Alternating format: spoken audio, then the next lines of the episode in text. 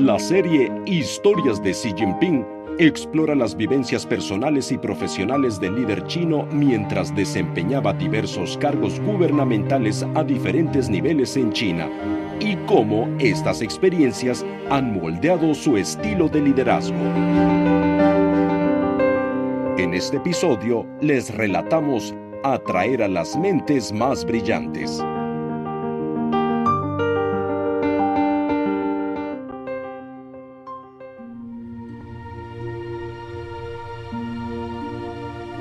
¿Qué tipo de personas se consideran grandes talentos? A ojos de Xi Jinping, el abanico puede ser muy amplio, incluyendo a personas con profundos conocimientos y gran sentido de la responsabilidad, así como individuos con habilidades excepcionales, especializadas o poco comunes. Se ha enfatizado reiteradamente la importancia de ampliar la reserva de talentos y de brindarles amplias plataformas de desarrollo.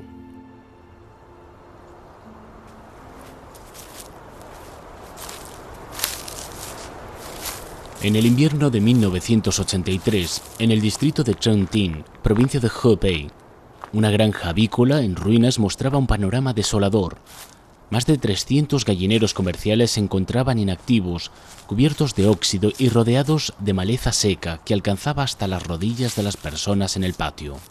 Bajo un frío glacial, Xi Jinping, entonces secretario del Comité Distrital de Trentin del Partido Comunista de China, con el ceño fruncido y preocupado, se abrió paso entre la maleza para llegar a la granja avícola. Se preguntaba cómo una granja tan moderna sufría grandes pérdidas. Después de todo, los gallineros estaban bien construidos y automatizados para ocuparse de la alimentación y la recolección de los huevos. Después de estudiar la situación, Xi Jinping se dio cuenta de que el ingrediente que faltaba era gente con la experiencia adecuada. Sin duda, un experto arreglaría este desastre, así que había que encontrarlo.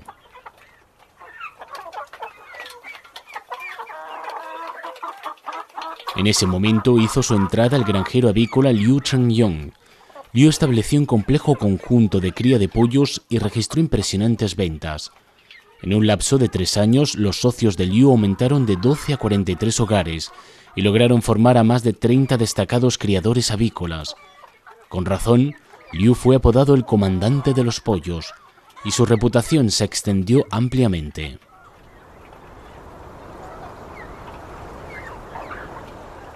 El día antes de la fiesta de la primavera de 1984, Liu Chengyong estaba cuidando de los 25 pollos que tenía en casa cuando oyó que llamaban a la puerta. Liu Chengyong abrió la puerta y se encontró con Xi Jinping de pie, desafiando el viento helado, luciendo una cálida sonrisa en su rostro y extendiendo sus manos para un firme apretón de manos. Los dos charlaron dentro. Xi Jinping animó a Liu a hacerse cargo de la granja de pollos del distrito comentando que había oído hace tiempo que las gallinas de Liu eran las únicas que seguían poniendo huevos durante el frío invierno. Xi Jinping también trató de tranquilizar a Liu diciéndole que si la granja de pollos lograba obtener aunque sea un centavo de beneficio en ese año, se estaría produciendo un cambio significativo en la situación. Animado por las palabras de Xi, Liu Chengyong aceptó la misión e incluso se comprometió a obtener 5.000 yuanes de beneficios a finales de año. Así fue como Xi Jinping conectó a un experto criador de pollos con una empresa estatal al borde de la quiebra. El hecho también suscitó una gran controversia.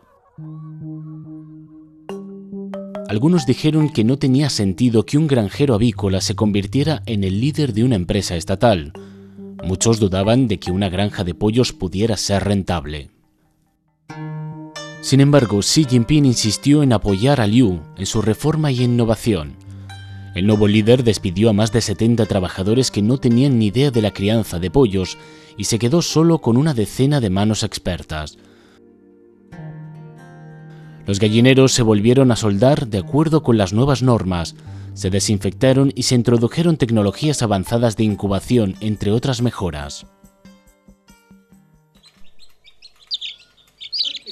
Pocos meses después los pollitos salían de sus cascarones. A finales de año la tasa de producción de huevos de la granja alcanzó el 80%. Esta granja de pollos, que antes había perdido 780.000 yuanes, obtuvo un beneficio de más de 60.000 yuanes ese año. El comandante de los pollos que Xi Jinping había traído rescató a la empresa estatal al borde de la quiebra. Xi Jinping tiene una perspicacia única a la hora de nombrar a las personas adecuadas y liberar su potencial innovador. Xi propuso que en el caso de especialistas que se necesiten con urgencia, se deben poner en marcha políticas excepcionales. En lugar de imponer rigurosas demandas de perfección basadas únicamente en la antigüedad en el cargo o en una métrica uniforme de evaluación, debería haber un amplio espacio para aquellos individuos verdaderamente talentosos y dotados de capacidades excepcionales. Durante su estancia en Trentin, Xi también visitó al escritor Jia Ta-shan, al talentoso mecánico Liu Yuzhong y al especialista en productos cosméticos Wu Baoxin, entre otros. Xi invitó a estos expertos a inyectar nueva energía en la economía del distrito. En una ocasión, Xi Jinping afirmó que aquellos capaces de promover y atraer el talento obtendrían una ventaja significativa en la competencia. A principios de 1984 se entregaron cartas firmadas como estudiantes Xi Jinping a más de 100 expertos y académicos de renombre de toda China, invitándoles a convertirse en consultores del distrito de Trentin. Conmovidos por su sinceridad, expertos en diversos campos aceptaron la invitación. Entre ellos estaban el matemático Hua Luokong, el economista Yu Kuan-yuan y experto en motores de combustión interna e ingeniería automovilística, ingeniería química, así como especialistas en agronomía. Ellos fueron los primeros miembros del grupo consultor que ofreció asesoramiento sobre el desarrollo del distrito de Trentin, además de catalizar la formación de talentos locales. Xi Jinping siempre ha sentido un profundo respeto por el talento y así lo demuestran sus esfuerzos por captar talentos de todos los ámbitos de la vida para el desarrollo del país en las últimas décadas. Además de tener una mentalidad abierta respecto al talento, Xi Jinping también es hábil delegando tareas. Siempre ha animado y apoyado a todas las industrias para que transformen los recursos humanos en impulso para un desarrollo de alta calidad. Incluso cuando se desempeñaba como funcionario de menor jerarquía, Xi prestaba especial atención al papel que los talentos científicos y tecnológicos desempeñaban en la sociedad y los apoyó para que aplicaran su experiencia en el desarrollo social.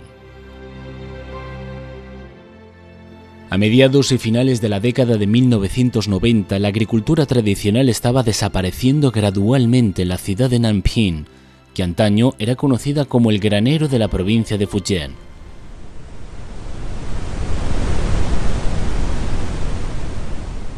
Además, las antiguas infraestructuras agrícolas sufrieron graves daños en el verano de 1998 a causa de la mayor inundación del siglo, lo que debilitó aún más la producción agrícola local.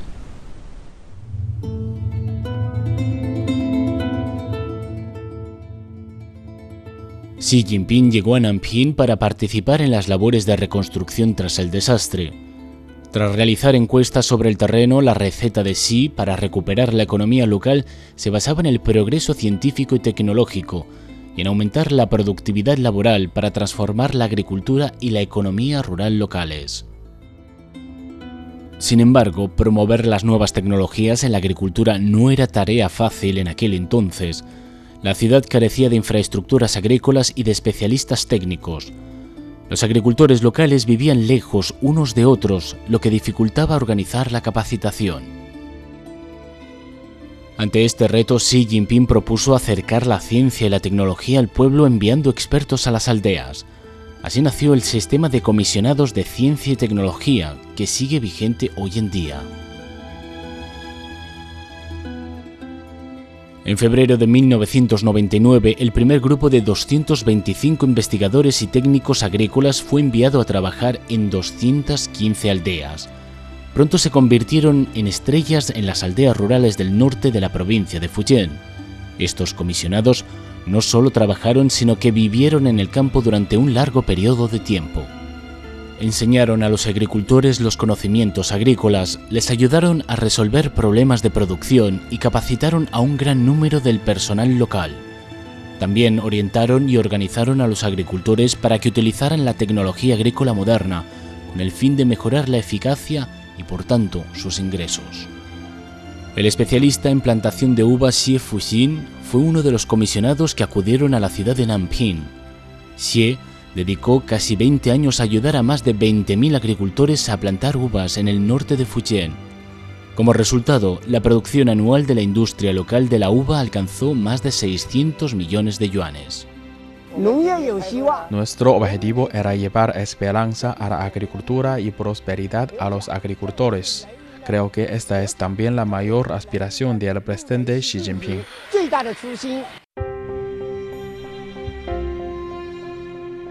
Hoy, más de 20 años después, expertos en ciencia y tecnología como Xie Fuxin aún trabajan en granjas de todo el país, aportando nuevas tecnologías y prestando servicios en zonas rurales.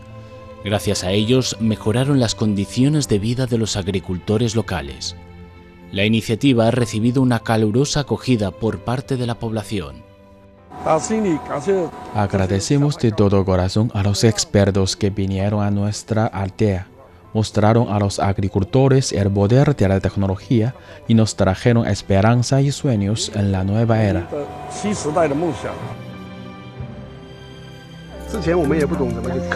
Por aquel entonces, no sabíamos cómo gestionar correctamente las plantaciones de té. En 2018, la profesora Liao Hong de la Universidad de Agricultura y Silvicultura de Fujian dirigió un equipo de expertos y construyó aquí una granja de té ecológica de 67 hectáreas.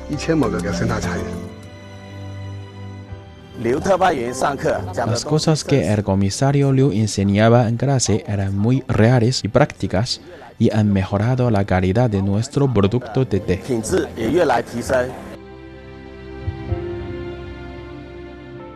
El profundo respeto y aprecio de Xi Jinping hacia los talentos destacados se refleja en su constante respaldo a su labor y bienestar. Su compromiso radica en la creación de una atmósfera social inclusiva e innovadora. El 10 de noviembre del año 2000, Xi Jinping acudió a la base de entrenamiento deportivo de Changzhou, en la provincia de Fujian. Era la base de entrenamiento de la selección femenina de voleibol de China.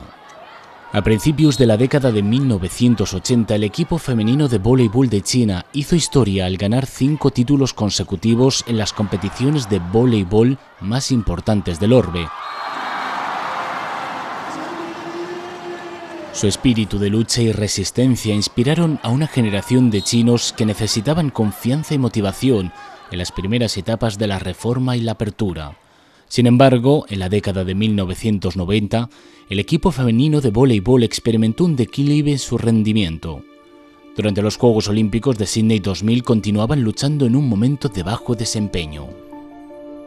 En aquel entonces, la base de entrenamiento había sido el hogar del equipo durante casi tres décadas y mostraba signos evidentes de deterioro. La construcción de una nueva sede implicaba un costo estimado de 9 millones de yuanes, pero nadie sabía con certeza si el plan sería aprobado. Xi Jinping dejó claro que seguiría apoyando al equipo. Dijo que la base de entrenamiento era el orgullo de Fujian y que era responsabilidad de la provincia mantenerla en buen estado. Fujian debía contribuir al renacimiento del equipo femenino de voleibol de China. Xi Jinping comentó durante el viaje que como base de educación patriótica, el lugar de entrenamiento debía promover aún más el espíritu de la selección femenina de voleibol. Era una tarea urgente renovarlo y mejorarlo. El equipo se encontraba en un bache y necesitaba el aliento y el apoyo de todos los sectores de la sociedad. Después de eso comenzó oficialmente la construcción de la nueva sede. En julio de 2001, Xi Jinping volvió a visitar el conjunto femenino de voleibol. Xi Jinping expresó con sinceridad que la escuadra femenina de voleibol era considerada como una familia para la comunidad local de Changzhou y que regresar allí para entrenar debía ser como volver a casa elogió la selección expresando su admiración por el espíritu de lucha y destacando la firme creencia del pueblo de Fujian de que alcanzaría una nueva gloria. Manifestó su deseo de que el equipo pudiera entrenar de manera óptima en Changzhou y lograr grandes resultados en un futuro cercano, ya que el pueblo de Fujian siempre estaría a su lado. Tras hacer estas declaraciones, Xi Jinping no se marchó inmediatamente, sino que se sentó en un pequeño taburete junto a la pista, y observó el entrenamiento del equipo. Permaneció sentado en la vieja y sofocante sala de entrenamiento durante más de media hora, con la camisa empapada en sudor. Su apoyo y sus cuidados animaron mucho a todo el conjunto. En la Copa Mundial Femenina de Voleibol de la FIB de 2003, el plantel de China se alzó con el primer puesto tras un paréntesis de 17 años. En marzo de 2004, la escuadra femenina de voleibol del país asiático se trasladó a una flamante sala de entrenamiento. En agosto, ganaron la medalla de oro de los Juegos Olímpicos de Atenas y volvieron a subir a lo más alto del podio olímpico tras una pausa de 20 años.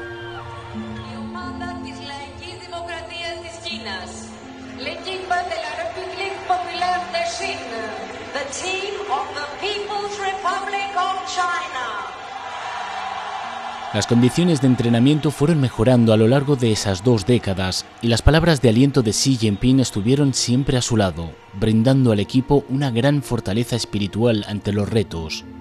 Xi destacó que el amor del pueblo hacia la selección femenina de voleibol de China no se limita únicamente a los campeonatos ganados, sino que se debe principalmente al espíritu patriótico, el poder de la unidad y la cooperación, la tenacidad, la resistencia y la perseverancia que el equipo ha demostrado en la cancha. En opinión de sí, el espíritu de la selección femenina de voleibol representa el espíritu de los tiempos y es el llamado más enérgico a una nación más fuerte. A lo largo de décadas de gobierno, Xi Jinping ha demostrado perspicacia para identificar el talento, recursos para atraerlo y decisión para utilizarlo. Además, ha demostrado sinceridad y generosidad a través de su respeto y apoyo al talento en todo momento, lo cual ha sido siempre su máxima, con vistas a motivar a individuos capacitados a liderar el desarrollo social y económico del país.